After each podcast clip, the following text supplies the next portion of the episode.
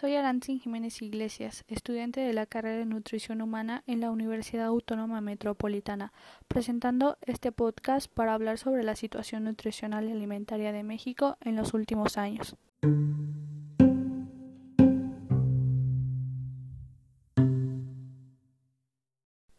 En México, el 44.5% de los hogares cuentan con seguridad alimentaria. En contraparte, el 55.5% presenta algún tipo de inseguridad alimentaria, ya sea leve, moderada o severa.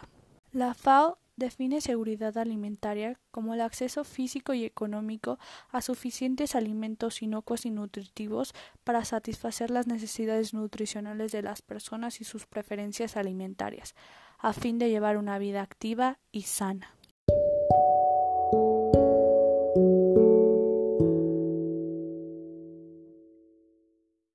Uno de cada ocho niñas y niñas menores a cinco años presenta algún tipo de desnutrición. Esta afecta en mayor medida a quienes residen en zonas rurales, hogares pobres o en hogares indígenas. Al polo opuesto, México ocupa el primer lugar mundial en obesidad infantil, y el segundo en obesidad de adulto. Los últimos registros de Ensanud 2016 revelan que el 32.2% de los niños entre 6 y 11 años de edad presentan sobrepeso u obesidad, y en el caso de los adolescentes de 12 a 19 años, el 36.3% presenta este problema.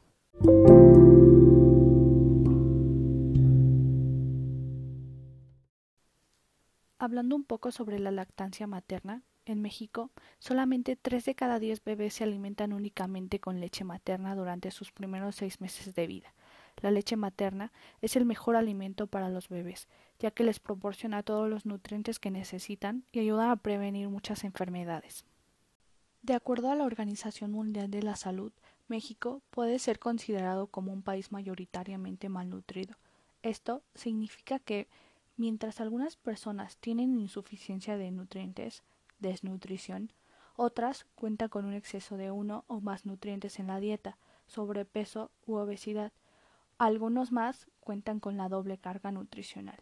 Es obligación del Estado implementar acciones y medidas ante esta emergencia de salud pública. Como nutriólogos y nutriólogas, es nuestra obligación comprometernos con la sociedad para tratar de erradicar estos problemas. Espero que este pequeño diálogo ayude a comprender la situación nutricional de México. Agradezco tu atención, esperando que este tema haya sido de tu agrado y te ayude a comprender más la situación por la que está pasando México. Gracias.